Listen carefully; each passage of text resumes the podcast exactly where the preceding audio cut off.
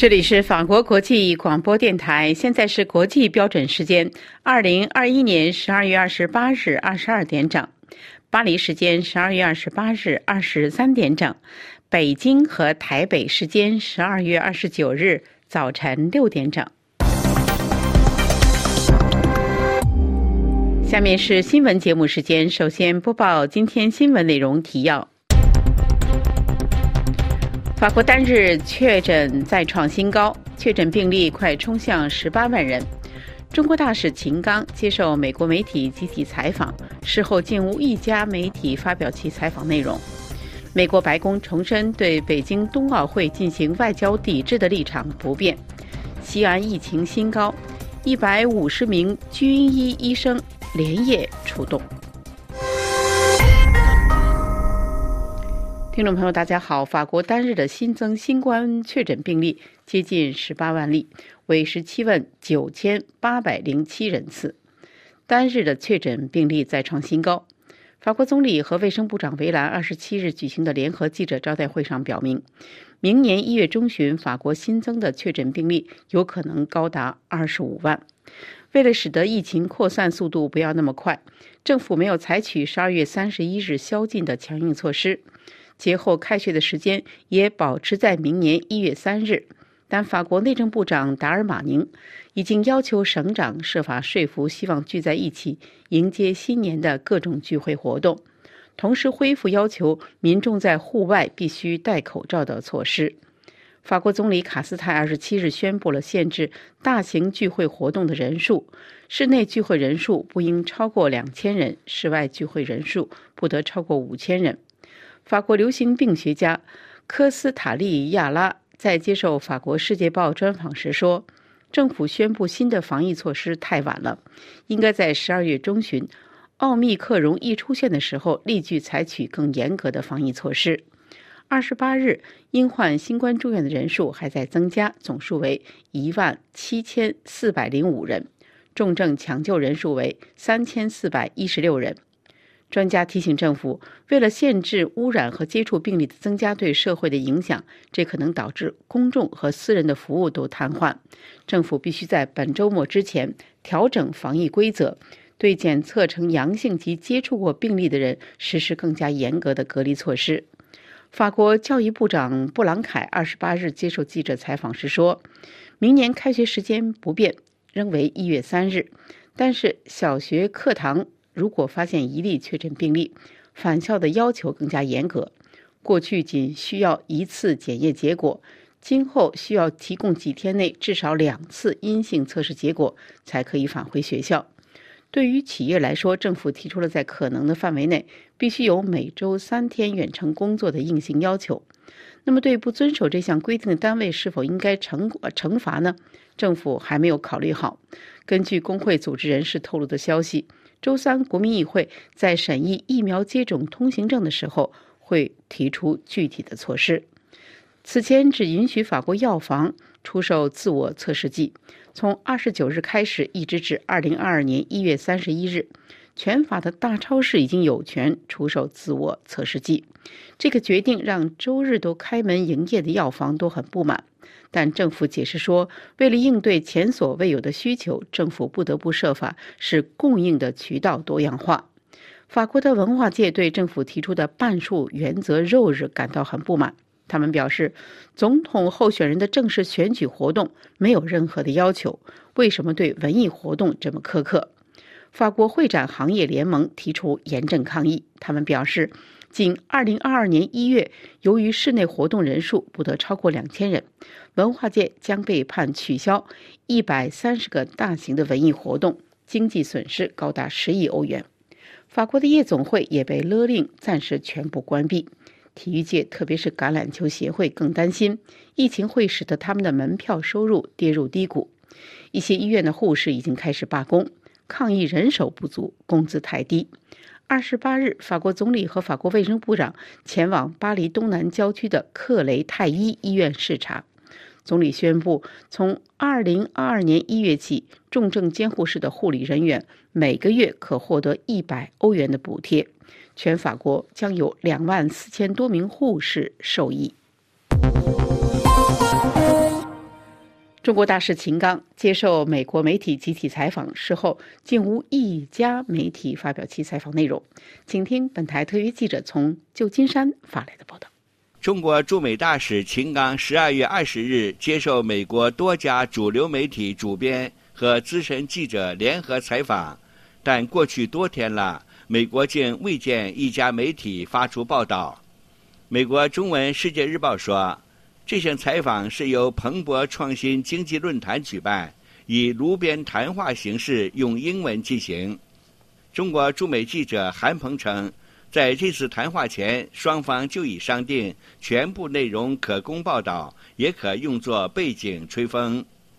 韩鹏说，他从记者角度看，完全无法理解美国同行这骚操作。他说。你们那么喜欢拿中国说事儿，天天离开中国说不了话。现在好不容易逮到中国大使了，问了好几个小时，怎么采访完之后都不说话了？难道这些主编和资深记者对新闻性的判断跟我不一样？认为这几个小时的联合采访里一丁点儿有新闻性的内容都没有采到？韩鹏还攫取秦刚回复美国媒体的部分重要内容，包括在回答台湾问题上，秦刚当时说：“和平不打仗是中美公约数，希望美方认识到台独才是最大威胁。美国管控危机的最佳方式是防止和减少对华消极政策和行动，特别是不要在台湾问题上挑衅中国。”美国总统拜登政府申请对北京冬奥会进行外交抵制的立场。这之前，北京曾证实收到了美国政府人员在北京冬奥会期间赴中国签证申请的消息，引发了媒体的质询。有关详情，请听本台记者肖曼更详细的报道。白宫国家安全委员会发言人周一就美国之音的提问回应说：“美国政府本月初宣布的立场不会改变。鉴于中华人民共和国在新疆正在进行的种族灭绝和反人类罪，以及其他侵犯人权的行为，我们将不会有任何外交或官方代表。任何其他的说法都是错误的。”白宫国安会的发言人声明还说：“我们打算提供领事和外交安全服务，以确保我们的运动员、教练员、训练员和工作人员的安全，并能获得我们为所有海外美国公民提供的美国公民服务。”任何签证申请都是针对这些领事和外交安全人员的，让这些人员在当地工作是标准的做法。这些人员不是参加奥运会的官方或外交代表。美国国务院官员周一也做了同样表示。北京冬季奥运会定于明年二月四日至二十日举行。白宫在今年十二月六日宣布，美国将不派官方代表团参加北京冬季奥运会，但美国运动员不受影响，而且将对运动员提供全面支持。之前曾推出外交抵制法案的国会议员也不限制向美国运动员或相关工作人员提供安全协助方面的拨款和支持。拜登政府特别提到了中国在新疆的种族灭绝行为，美国的一些盟友也对北京冬奥会实行了外交抵制。中国外交部发言人赵立坚曾经在本周一的北京例行记者会上证实，中方已经收到美方有关人员的签证申请。此前，美方出于政治操弄的目的，在没有受到邀请情况下，自导自演了所谓不派外交或官方代表出席北京冬奥会的闹剧。对于美方要派政府官员组成的团队来华，并提出签证申请，中方将根据国际惯例、有关规定和对等原则进行处理。针对美方周一的解释，赵立坚周二称，美方这一套说辞令人费解，无论美方如何解释，事实就摆在那里。赵立坚还坚持美方停止把体育运动政治化，停止任何干扰北京的冬奥会。Space X 卫星贴近了中国空间站，马斯克遭网民的攻击，请听本台记者阿曼婷更详细的介绍。中国向联合国投诉称，其太空站曾经被迫回避 Space X 星链互联网服务项目发射的卫星，以避免相撞。之后，埃隆·马斯克在中国社交媒体遭到网民的攻击。北京方面表示，中国的太空站曾经有过两次近距离的相遇星链的卫星。中国在本月向联合国外层空间事务办公室递交的一份文件显示，事件发生在七月一号和十月二十一号。北京在这份文件中称，因安全原因，中国空间站实施了预防性的碰撞规避控制。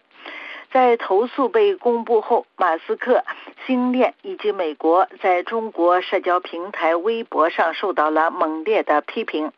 其中一名用户形容星链的卫星是人类历史上最大规模的太空垃圾，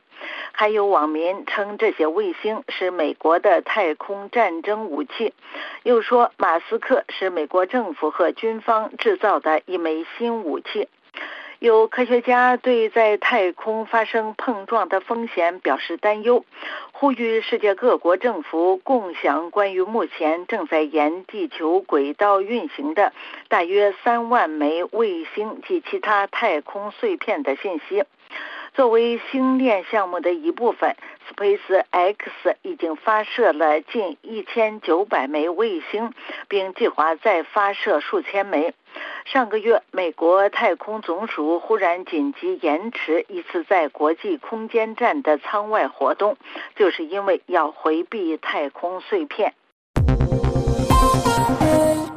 尼加拉瓜总统奥蒂加下令没收台湾政府捐赠给当地社团的资产，转移给中华人民共和国。请听本台特约记者从台北发来的报道。尼加拉瓜政府宣布。由于尼加拉瓜已经和台湾断交，基于一中原则，决定把之前台湾在尼加拉瓜的大使馆建筑移交给中华人民共和国。台湾外交部二十七号晚间严厉批判尼加拉瓜政府的做法属于非法侵占、不法移转，台湾无法接受，而且强烈抗议，打算透过国际诉讼展开救济。台湾外交部表示，台尼十号终止外交关系之后，尼加拉瓜违反国际惯例，要求台湾驻尼国人员在两个星期内全部撤离。在情况紧急、时间有限的情况下，台湾驻尼加拉瓜大使馆以象征性一美元的金额，把台湾驻尼加拉瓜大使馆的馆舍卖给了尼加拉瓜首都马纳瓜天主教教会，作为公益用途。台湾外交部表示，台湾已经和马纳瓜天主教教会签订转让契约，并且经过公证，程序合法，产权已经属于马纳瓜总教区教会。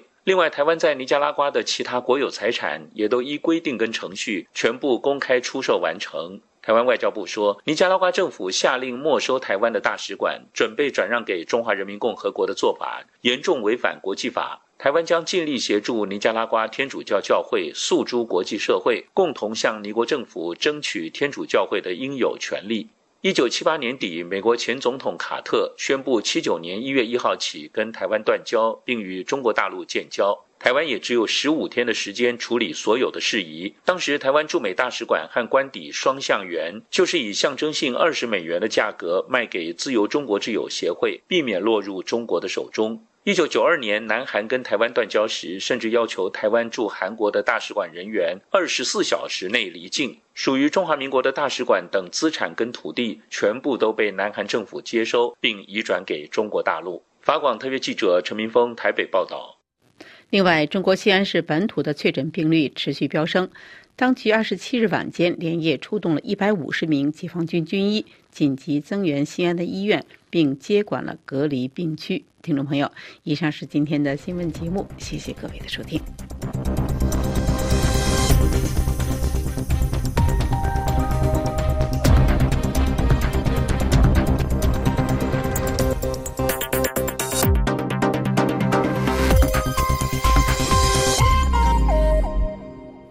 今天是二零二一年十二月二十八日星期二。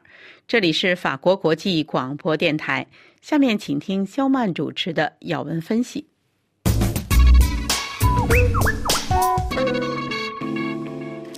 听众朋友，总部位于法国的无国界记者组织十二月二十七日再次呼吁中国政府立即释放因报道武汉疫情而被判刑入狱四年的中国公民记者张展。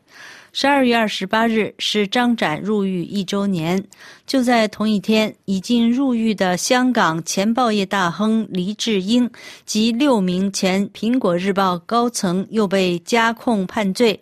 张展被认为是最面临生命危险的被关押记者，而七十四岁的黎智英则是狱中最年长的媒体人。无国界记者组织十二月中旬发布的最新年度报告显示，世界各地记者遭受虐待人数创下了历史记录，达到四百八十八人，其中女记者六十人。中国在无国界记者组织二零二一年度世界新闻自由排行榜的一百八十个国家中排名第一百七十七位。中国也是全球关押记者最多的国家，目前至少有一百二十七名新闻从业人员遭到关押。今年九月中，无国界记者组织曾经联络四十四个非政府人权组织，联名致信中国国家主席习近平，呼吁他平反并释放张展。上个月，无国界记者组织将2021年度新闻自由勇气奖颁给了张展，以表彰他在新冠疫情初期不顾中国当局的威胁，通过社媒直播武汉疫情，并赞扬他的报道是当时外界了解武汉疫情的一个主要的独立消息来源。无国界记者组织在十二月二十七日的声明中指出，张展为了抗议迫害，并表明清白，曾在狱中举行绝食抗议，导致身体状况极度恶化，甚至濒临死亡。张展的家人十一月份最后一次探监见到他时，身高一米七七的张展体重不到四十公斤，无人协助他走路或抬头都有困难。无国界记者组织东亚办事处主任阿尔维安尼在声明中表示：“张展在外界对新冠病毒的传播模式和危害程度知之甚少之时，勇敢地冒着生命危险在武汉做报道。他应该被颂扬为英雄，而不是被关押。”他呼吁国际社会增加对中国政府的压力。以便让张展获得保外就医，或确保他在太晚之前获得释放。无国界记者组织指出，已有多位记者或持不同政见者在中国监狱中因迫害或患病救治不力而身亡，其中包括因报道家乡抗议事件被判刑二十一年徒刑的关雀金巴。诺贝尔和平奖得主刘晓波以及异议诗人与作家杨天，目前在中国除了张展之外，至少还有十人因捍卫新闻自由而在狱中挣扎，濒临死亡。其中包括调查记者无国界记者组织年度新闻自由奖自由勇气奖得主黄琦，瑞典出版社桂民海，以及哈维尔人权奖和。萨哈罗夫思想自由人权奖的得主维吾尔族记者伊利哈木土赫提，十二月二十八日已经被投入监狱的香港易传媒集团创办人黎智英再次受审。还有六位同案人，分别是易传媒前行政总裁张建宏、前苹果日报副社长陈佩敏、总编辑罗伟光、执行总编辑林文宗等七人，连同集团旗下三间公司也被控串谋勾结外国或境外势力危害国家安全罪、串谋发布煽动刊物罪，违反了港区国安法。一九八九年六四血案发生后，全中国只有香港年年举行纪念，去年被迫停止。但在去年六四那个晚上，被禁止去维园纪念的港人，有的在自家窗户亮出烛光，有的在广场上打开手机照亮，而有些像黎智英一样的人，则如往常前往维园点燃蜡烛以示纪念。就仅仅这么一个象征性的怀念死者的行动，香港法官胡雅文却称。考虑到黎智英的知名度，此举构成了煽惑参与非法集结罪。黎智英的律师在法庭宣读黎智英的信件，写道：“你们还记得那些流血的人，但忘记了镇压的残暴。但愿爱的力量最终战胜毁灭的力量。”黎智英还在信中说。我没有参与维权六四集会。我在记者前点燃蜡烛，是为了提醒全世界要记得和悼念三十一年前在天安门广场那一班将真相、公义和美善置于自己性命之上，并为此牺牲的年轻人。如果悼念为不公而死的人是一种罪，就让我背负这种罪，承受这种惩罚吧。那我便可以与在六四牺牲的年轻人一同背负这份光荣和重担，继续追求真相、公义和美善。众所周知，二零二一年诺贝尔和平奖罕见地颁给了两名记者，称他们二人代表了所有致力于新闻自由和言论自由的新闻从业人员。凸显表达对冒着生命危险捍卫民众知情权的记者行业的敬意，同时也无疑对全球记者职业状况继续恶化的现实发出了警告。听众朋友，以上是今天的要闻分析，由肖曼编播，感谢发布 h 斯的技术合作，也感谢收听。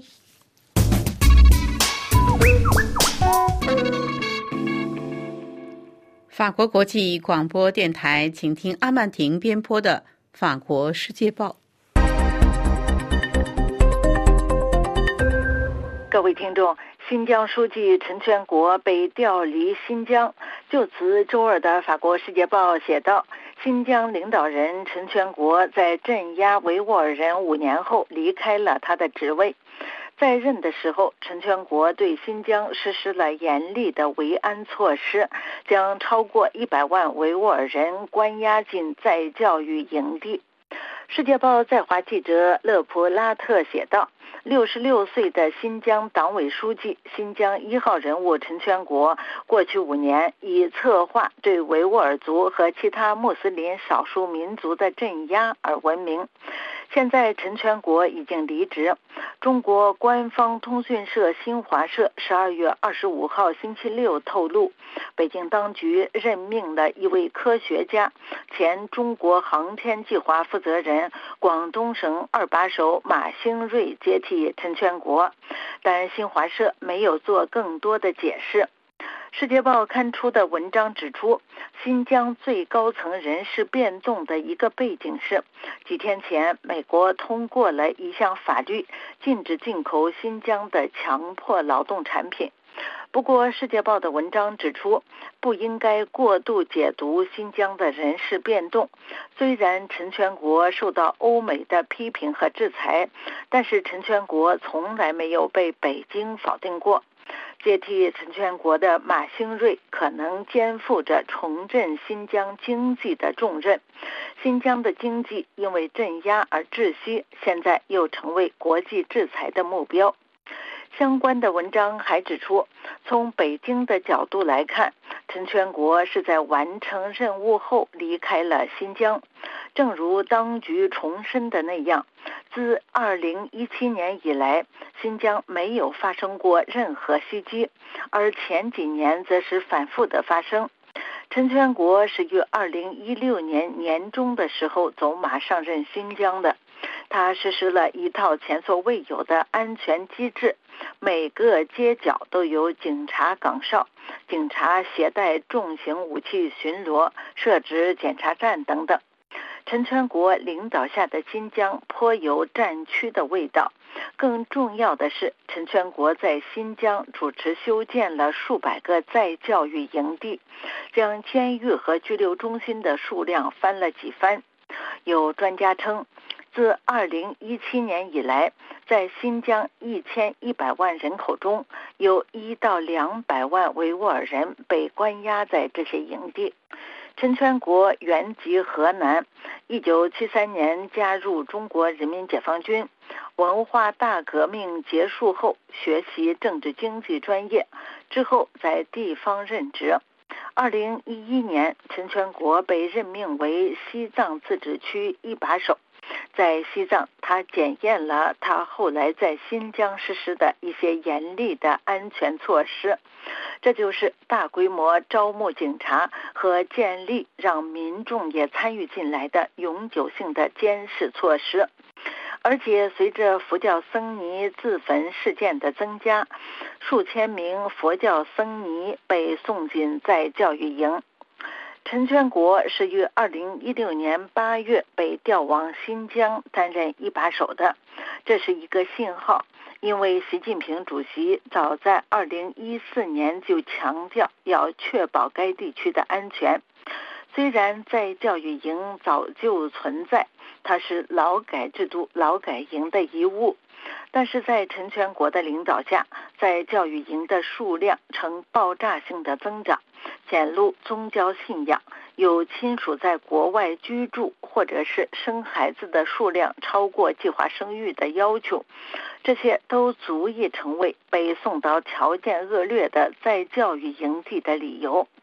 北京首先是否认教育营地的存在。然后在二零一九年，北京把他们说成是职业培训中心，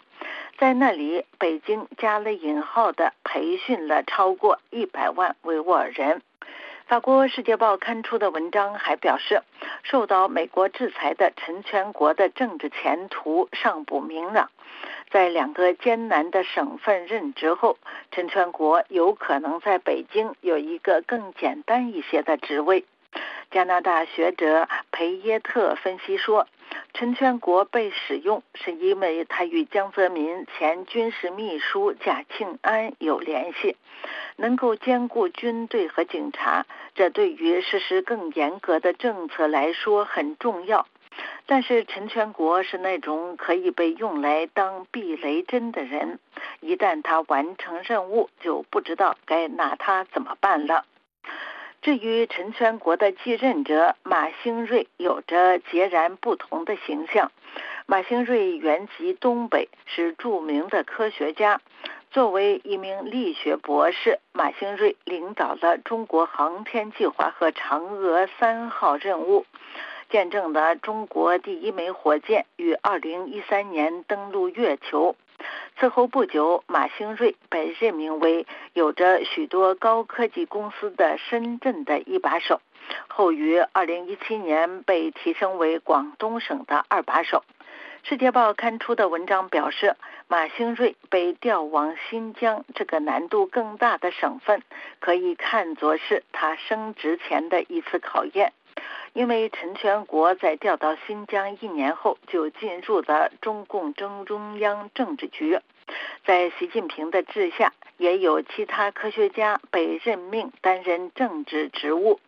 习近平急于看到中国成为技术强国，将没有政治派系的官员安置在关键的岗位上。各位听众，以上是法国《世界报》摘要节目。本次节目由阿曼婷编播，感谢收听。法国国际广播电台，请听丹兰编播的《柏林飞鸿》。二零二一年的德中关系走过了什么历程？有哪些风风雨雨？下面就二零二一年德中关系做一回顾。在新冠疫情的阴影下，德中两国二零二一年缺乏文化和人际交往，高层领导人互动也不如以往频繁。但德中经济往来继续强劲，德中关系在默克尔和十二月上台的肖尔茨的领导下，走过了较为平稳和继续相互倚重合作的一年。二零二一年的德中高层互动全都通过电话和视频来进行。今年四月，中国国家主席习近平和德国总理默克尔通了电话。他提出与德国和欧盟扩大合作，但需要排除干涉，因为就在三月间，欧盟对中国在新疆侵犯人权的行为实施了制裁。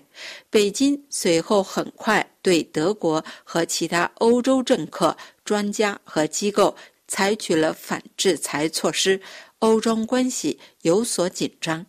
四月底。德中第六届政府磋商会议通过视频方式举行，双方就共同抗疫达成一致，但在人权问题上继续存在分歧。五月份传出消息，默克尔力促的欧中投资协议在欧盟委员会无法通过，从此搁浅。但默克尔继续对华友善。而美国则继续对中国强硬。七月十五日，美国总统拜登在白宫会晤德国总理默克尔，被德国媒体视为是美德重新友好的一个标志。但美德在多个问题上继续存在分歧。在对华政策上，美国要求盟友像自己一样强硬，但默克尔明确表示，美德战略在对华政策上。不会完全同步。德国在二零二一年也始终没有跟随美国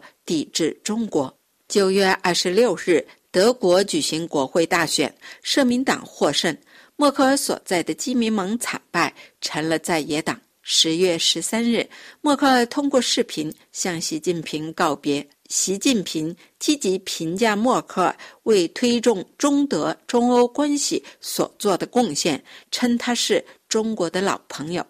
社民党籍总理肖尔茨十二月八日上台，习近平第一时间表示了祝贺，并且在圣诞前夕和肖尔茨通了电话，讨论深化双边关系。习近平同时希望德方保持由最高层决定对华政策的传统。这与中国对德国绿党籍新外长贝尔伯克不满有关。在德国各党派中，绿党对中国人权的批评最为严厉。但德国媒体认为，社民党籍肖尔茨会继承默克尔的对华友好和务实政策。在人权问题上，中国继续受到德方多方批评，尤其新疆人权问题和对香港的民主限制受到诟病。但双边经济发展仍然强劲，德国三大汽车品牌大众、宝马和戴姆勒全都在中国继续红火。德国铁路也扩大了对华业务。对二零二二年的德中关系，人们可以作何期待呢？在肖尔茨的领导下，估计德国会继续倚重中国，促进德中合作。但由于贝尔伯克和肖尔茨在对华立场上有分歧，德中关系不会像在默克尔时代那么平稳。对中国人权的批评会带来新的波澜。但明年也是德中建交五十周年，德中双方完全有可能。将双边关系推向又一高峰。这是柏林丹兰法国国际广播电台中文部柏林飞鸿专栏节目。法国国际广播电台，请听安东尼编播的要闻解说。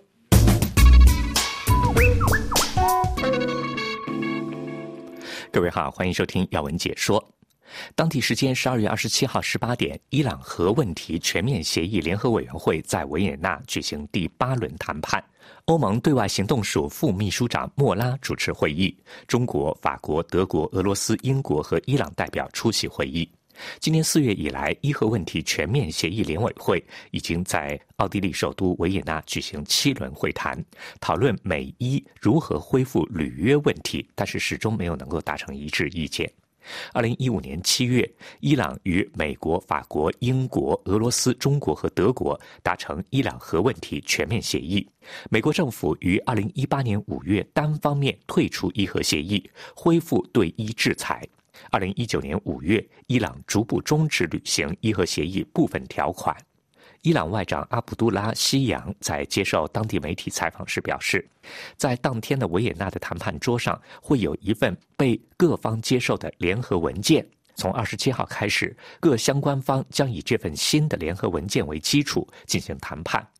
阿卜杜拉·希扬说：“保证和核查问题是二十七号谈判的主题之一。对伊朗来说，最重要的问题是保障伊朗石油出口。”受油款项应该以外汇形式汇入伊朗银行的账户上，让伊朗各个部门享受到经济成果。伊朗外长表示，在奥地利维也纳重启的核子谈判中，德黑兰的焦点放在经可验证的过程解除美国的所有制裁，以保证伊朗石油出口能力不会受到阻碍。伊朗国营媒体报道说，德黑兰和西方强权之间的核子谈判目的在抢救双方2015年达成的核协议，也就是联合全面行动方案。伊朗媒体引述外长阿卜杜拉·西扬的话说：“对我们来讲，最重要的是首先让伊朗石油可以顺利出售，不会受到阻碍。”出售石油所得将以外币的形式存在伊朗银行，这样一来，我们才可以享受联合全面行动方案中载明的经济益处。二零一八年，时任美国总统特朗普宣布退出二零一五年达成的核协议，并且重新对伊朗施以严格的经济制裁。一年之后，德黑兰当局不但恢复，而且加速提炼浓缩铀。浓缩铀的提炼是通往核武器的潜在道路。伊朗的主要收入来源是石油出口，但是在美国的制裁影响下，大幅萎缩。德黑兰并没有公布石油出口减少的数据，但是根据船运和其他资讯来源评估，伊朗石油出口已经从2018年约每天280万桶下滑到每天20万桶的低点。一项调查显示，伊朗六月份石油出口约每天60万桶。伊朗外交部发言人哈蒂帕扎德27号表示。德黑兰不会接受任何的最后期限。一位接近伊朗团队的消息人士告诉路透社，代表团将待在维也纳，需要待多久就待多久。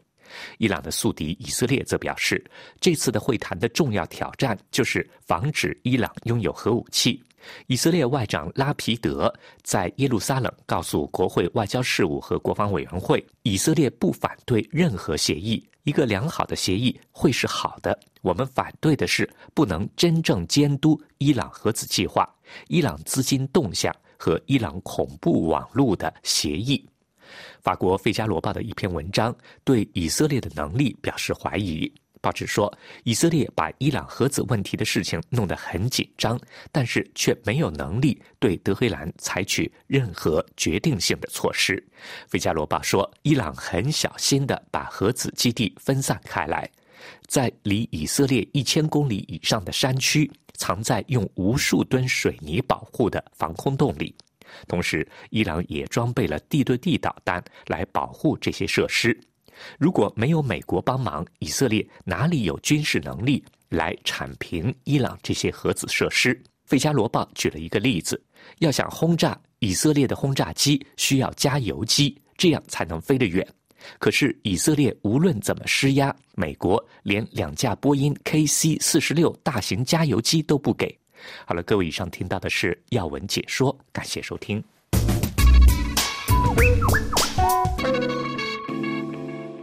法国国际广播电台，请听刘芳编播的公民论坛。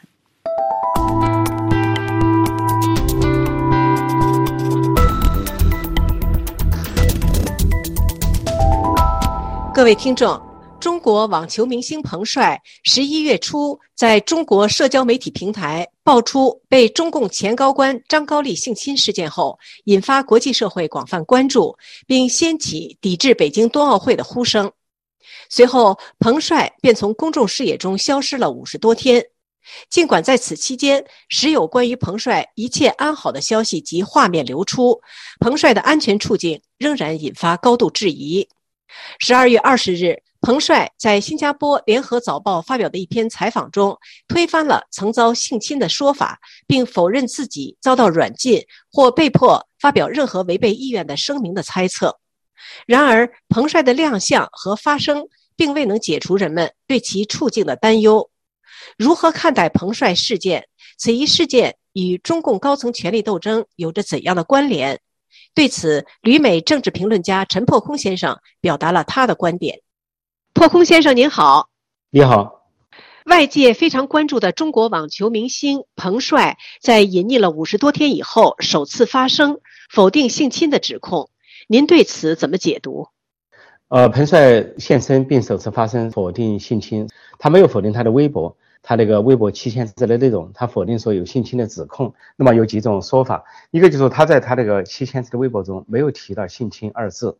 第二个呢，关于性侵呢，在中国或者是国际社会有不同的理解。在中国那边，他可以描述成说，由于受到了张高丽的这种诱惑，逐渐陷入了一种很奇怪的或者是病态的感情。说在很多中国人看来，好像看来微博是某种跨四十岁年龄的一种病态的感情。说病态感情的纠葛，他可以说不当成性侵，或者说他没有意识到最早阶段就是性侵，由性侵演变成了这么一个过程。而他的微博中也讲到了，当几年后他们再次见面的时候，张高丽几乎是胁迫的，不仅跟他做思想政治工作，还让老婆去把门望风。然后他在又哭又怕又惊吓中，他们又发生了这种很不正常的关系。说事实上，在国际社会的标准，在 Me Too 运动中啊，这就是一种性侵。另外一个当然他否认是性侵。也是因为他的露面，他的发生本身就是在中共的监控下或者安排下，所以呢，他必须否认性侵这个说法，否则的话呢，没法给张高丽下台，也没法让中共下台。彭帅与姚明等人在上海出现，与新加坡早报记者的相遇是不期而遇，还是事先安排好的？很明显，这个看上去好像他们想制造一个不期而遇的现场，事实上是安排好的，因为疑点太多了。就好像不管是彭帅还是姚明还是其他什么乒乓球冠军，几个都是在世界上叫 A 级运动员、甲级运动员，他们不可能是随便有人可以随便接近的。第二个呢，当新加坡记者出现的时候，彭帅的反应说：“哦，你在录视频是吧？”这个话说起来很假，因为一般人突然被人录视频都会感到不舒服，况且又是彭帅。作为世界冠军，一个敏感人物，突然有人对着他就拿来录视频，他能够随便接受吗？说这就是事先约好的，只是用一种掩饰的口气来说。然后新加坡这个记者的提问都显然是经过精心设计的，都已经知道他在这里，然后经过一种设计，说整个对话来看呢，就是非常可疑。再加上呢，他们没有找，既不是西方媒体，也不是港台媒体，因为这都是中共所信不过的。而新加坡的左派媒体《联合早报》有可能跟中共合作演一场戏。而演戏的时候，这个记者已经被人看出他的身份，实际上早先是联合早报的记者，后来已经不当记者了，他已经就是在做其他的业务工作，在上海，突然又变成新加坡联合早报的记者，也就是临时安排的一个角色。另外呢，这个记者说是记者，但是拍摄的角度实际上看起来很不专业。还有就是彭帅身边不仅有姚明这些运动员假装陪同，其实还出现了几个黑衣人，一个最可疑的人叫丁力。这个丁力呢，就是假装以彭帅的朋友的身份，前段时间发了一些视频和一些相片，或者是电子邮件，帮彭帅去解释。事实上，根据对中共政治运作了解的都知道，这就是国安部的特务丁力这个特工出现在身边就很不寻常，就说明是彭帅在层层监控之下所做的这么一个有意安排的一个亮相和发声。彭帅现身并发声，国际社会是否相信他是安全和自由的呢？我想，国际社会都表了态，不光是国际女子网球协会的主席西蒙的表态，还有其他世界各类媒体的表态，认为呢，人为的痕迹很明显。安排彭帅前段时间是有视频、有相片，但是却没有他的声音，即便说跟国际奥委会通话三十分钟也没有声音，就很可疑。那么这次他发生了，在经过了五十多天，终于发生了，让国际社会更加忧虑。因为很显然，似乎中共做了这么久的思想工作，才做通了彭帅可能是软硬兼施，让他说话的时候该怎么说。但是尽管这么说话，仍然是露了很多的破绽，说让国际社会更担心彭帅的安全和自由了。就说明彭帅呢，就像这个采访中所说呢，问他能不能出国的时候，啊，彭帅是自无其词的说，一方面说有疫情的缘故，似乎现在不是出国的时候；另一方面就说，如果不是体育赛事，是出于要解释的原因，为什么要出国呢？事实上。他回答的就是他现在不能出国，所含的信息就是受到边控，就是边境的控制，他不可能出国。再后来，记者又问他说：“你在家里能够见朋友吗？是否有外出啊？参加什么活动或者有爱好的时候？”彭帅就马上说：“啊，这个我下次再说吧，下次再分享。”实际上，这个暗示就是他受到某种软禁，就跟之前那些 CGTN 的记者的曝光，还有胡锡进的介绍，还有这个丁力的介绍一样，说他在家中是自由的。什么意思？在家里你走来走去，但是并没有说在家以外是自由的，就说明受到了监控。这次的彭帅的亮相和发声，并没有解除外界的疑问。尽管他在谈话中有否定受到监视，说干嘛要监视呢？事实上，他受到的软禁和监控是非常明显的。反而通过他亮相和发声，证明了这一点，说这让国际社会对他的安全和自由更为担心。彭帅再次出现，但是他以及记者都没有提及中共前政治局常委张高丽。您认为张高丽目前处境如何？中共会否对其进行查处？对，这就是彭帅这次现身和发生的一个重大的疑点。如果说是跟新加坡记者不期而遇，然后提问的话，作为一个记者，很自然的知道事情是怎么发生的。事情有两个主角，有男主角、女主角。那么前政治局常委张高丽是当事人的一方。那作为记者的本能，显然就会问到提到张高丽这个名字，也会问到张高丽的情况，就是那你认为不是性侵？你跟张高丽现在的情况怎么样？那么你怎么看待这个人？或者说你用了七千字的博文来揭发他的事情，那么你现在怎么看？这是一个记者的本能，很自然会提到的事情。但是新加坡记者避开了，根本没提。这个媒体就跟中国的党媒党报完全不提张高丽的名字一样。因为张高丽的名字跟彭帅的名字在国内都是个禁收词，连网球副总理都成了禁收词和敏感词，所以所谓的新加坡记者就避开了，这就说明这是中共官方跟这个所谓新加坡记者演了一场戏，合作的天衣无缝。而且这里面可以看出啊，彭帅的样貌也大变，彭帅一个半月五十多天没有现身或者没有发声，发生之后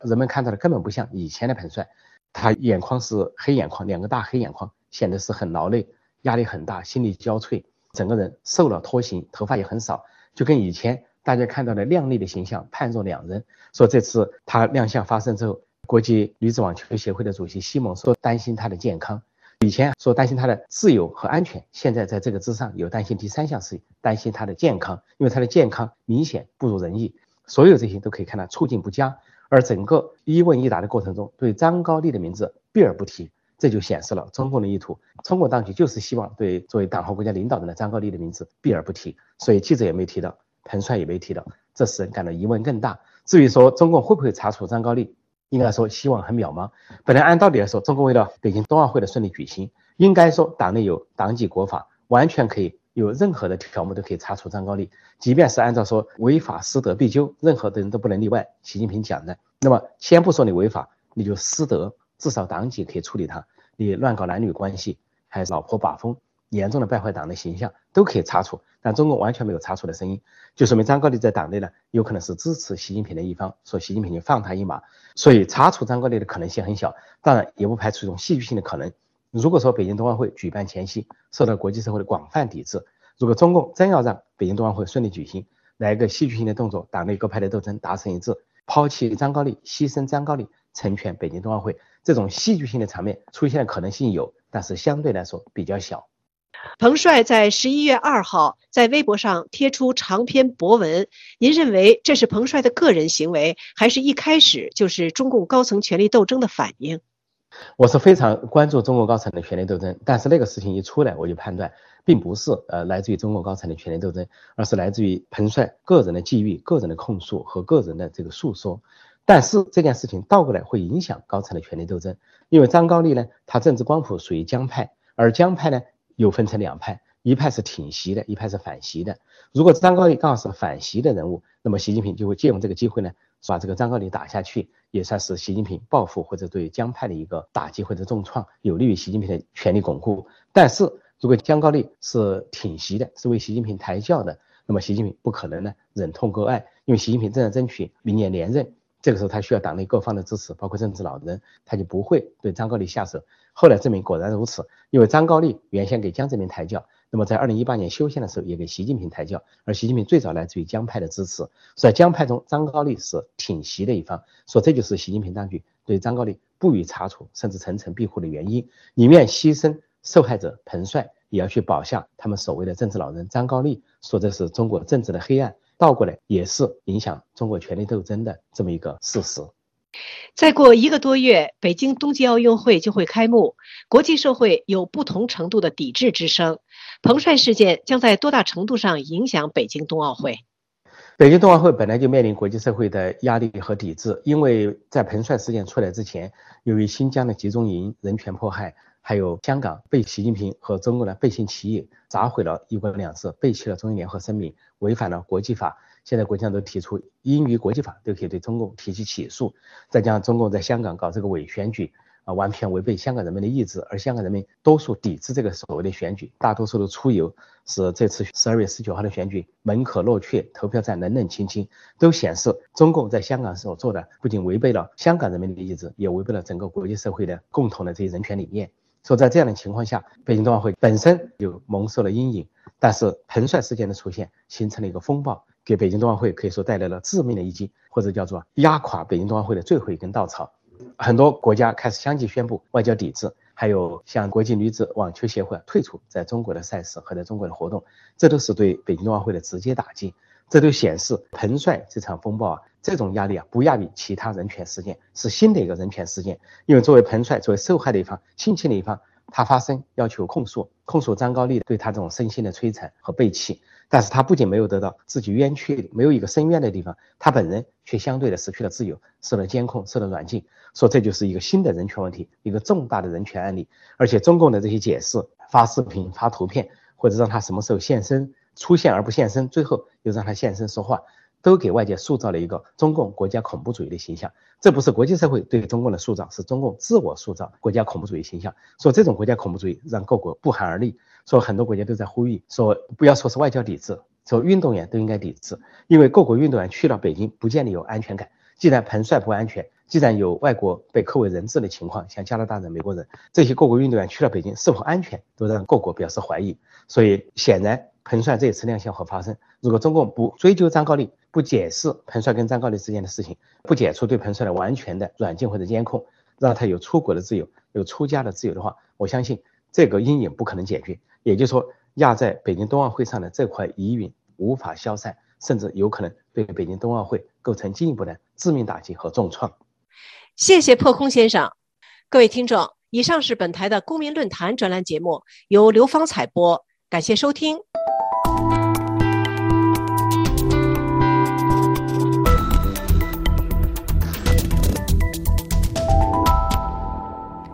这里是法国国际广播电台。最后，请听罗拉编播的法国风土人情。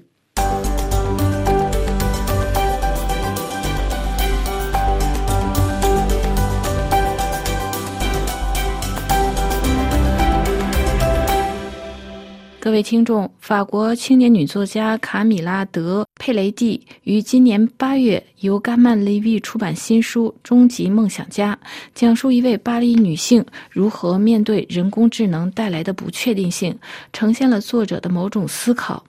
每年九月，法国龚古尔奖、费米娜奖。雷诺多奖、法兰西学院文学大奖等重磅文学奖进入了评选阶段，并于十一月相继揭晓文学奖作品。读书评奖属于法国文坛的盛事，鼓励作家们辛勤耕耘，激发读者们阅读的好奇心。居住在巴黎的法国青年女作家卡米尔出版了第八本小说，讲述现代女性生活和人工智能将带来的冲击。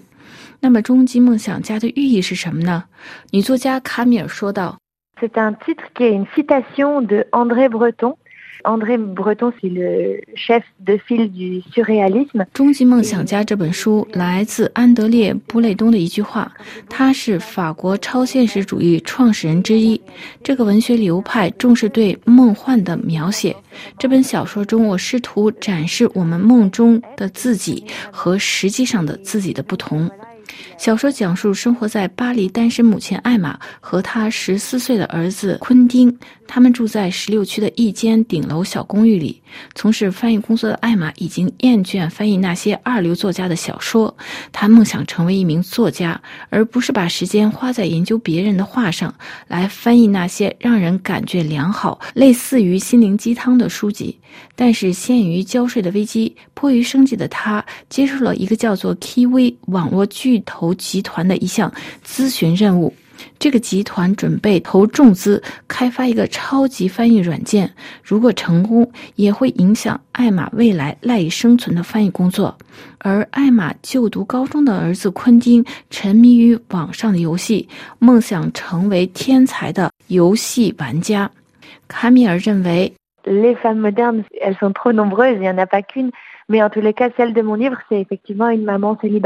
法国现代女性各不相同小说中的艾玛是位坚强的单身母亲。如同我自己的母亲梦想让她能够度过生活中的苦难我也喜欢梦想。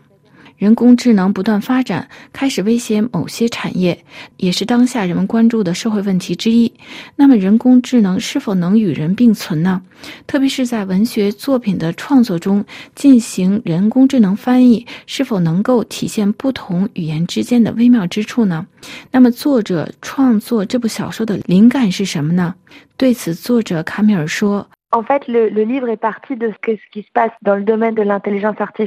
人工智能是他创作这部小说的灵感，特别是对翻译者的影响。我曾经参加一家大企业开发翻译软件的工作，人工智能可以代替翻译家。可能对收听国际广播电台的听众来说非常方便，只要启动软件就可以听懂不同的语言。但是如果翻译文学和诗歌，目前为止还不能代替翻译者创造的语言的优美。但是有一天，人工智能可能达到。小说中每个角色都想着自己梦想的生活，或者梦想在自己的生活中。作者在同一个段落中变换姓名，一开始让读者容易发生混乱。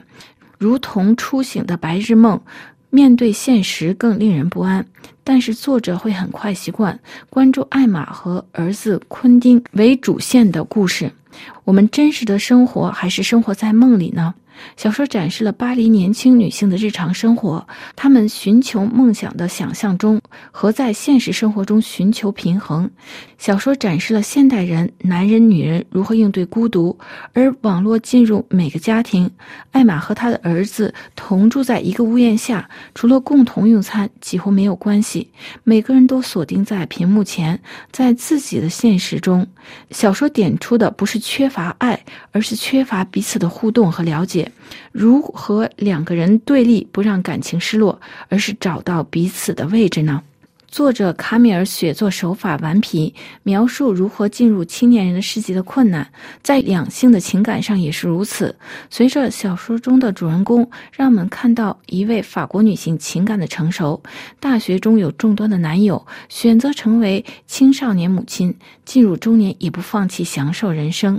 小说作者卡米尔笔触优美。令人愉悦，有时甚至严厉，就像最终的生活一样。卡米尔认为，语言如同皮肤，我用我的语言与他人摩擦，就好像我的手指上有字，或者刺尾的手指。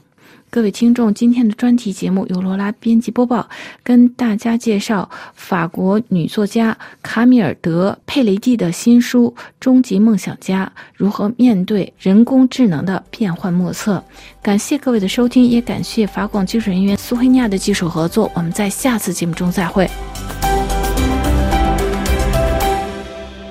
这里是法国国际广播电台，下面最后一次为您播报今天新闻内容提要。法国单日确诊再创新高，确诊病例快冲向十八万人。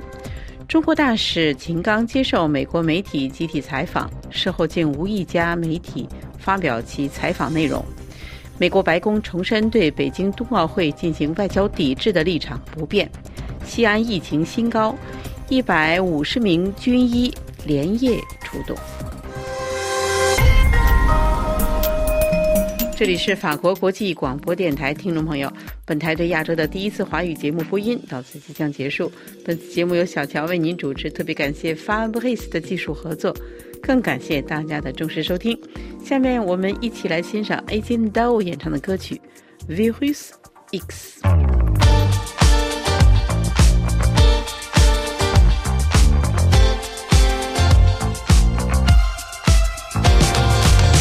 Flamme orageuse. Héroïque. Disperse dans l'océan. Ces poèmes organiques. L'azur fou de tes yeux. M'a lancé un défi. Et je lèche le sang de cruels ennemis.